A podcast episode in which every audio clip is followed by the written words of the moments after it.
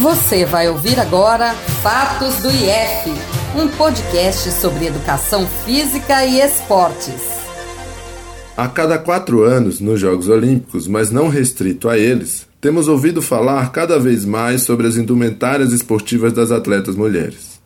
Se por um lado vemos federações, confederações e comitês de esporte exigindo o uso de biquínis ou colãs na prática de algumas modalidades no naipe feminino, por outro, ainda vemos a mídia mobilizando enquadramentos diferentes para essas competições, espetacularizando a sexualização dos corpos das mulheres.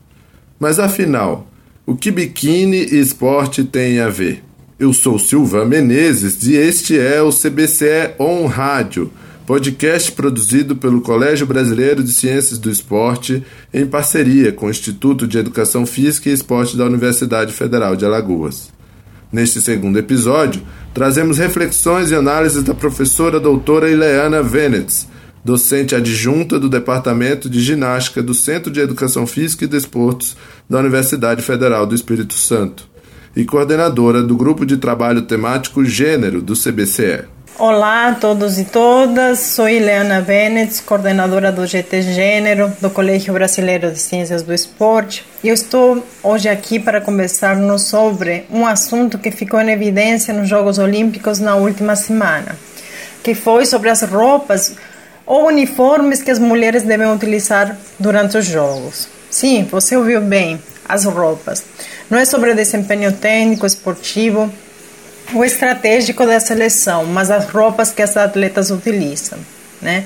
Embora possa parecer um assunto menor ou novo, a ausência de negociação já tem transcorrido há tempos, ganhando destaque mediático nas Olimpíadas. As atletas vêm utilizando roupas nas quais não se sentem confortáveis. A seleção feminina de handebol da Praia da Noruega foi multada pela Federação Europeia por usarem shorts e não biquínis durante os Jogos. Pelas regras da federação, times femininos devem jogar de biquíni. É, embora homens possam utilizar um short de até 10 centímetros. Né? O caso aconteceu durante a disputa é, da, do Campeonato Euro, Europeu de Handebol Feminino em 2021. Né? As, as ginastas alemãs, durante os treinos em Tóquio, se apresentaram usando calças que cobrem as pernas até o tornozelo, como forma de protesto contra as tradicionais colãs que deixam a maior parte de seus corpos expostos. Essa iniciativa começou com a atleta Sara que apareceu com um modelo assim na fase classificatória do Campeonato Europeu da modalidade em abril na Suíça, né?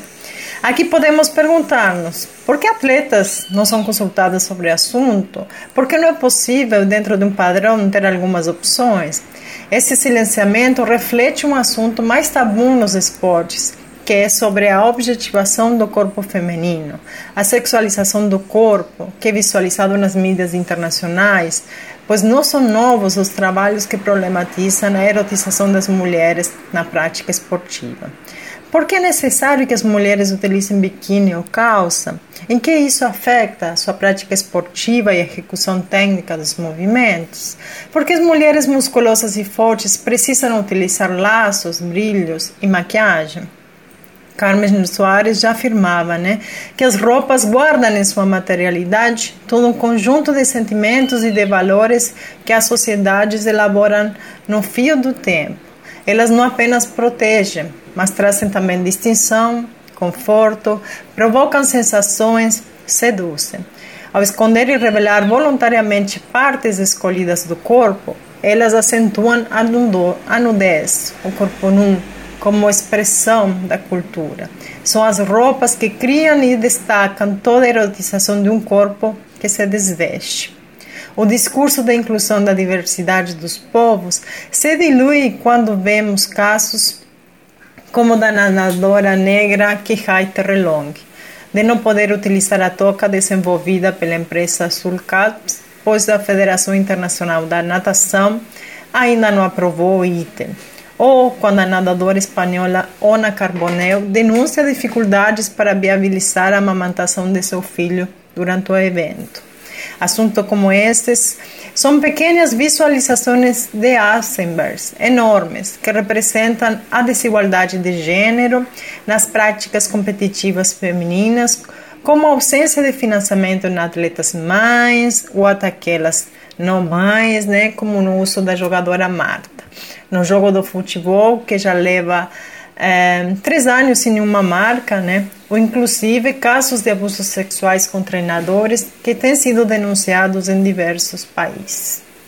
O corpo da mulher, tradicionalmente excluído ou silenciado, continua hoje sendo alvo de diversas formas de coerção, dizendo aquilo que ela pode vestir. Elas hoje podem competir, mas sua participação está ainda atravessada por muitos sentidos de gênero e de sexualidade.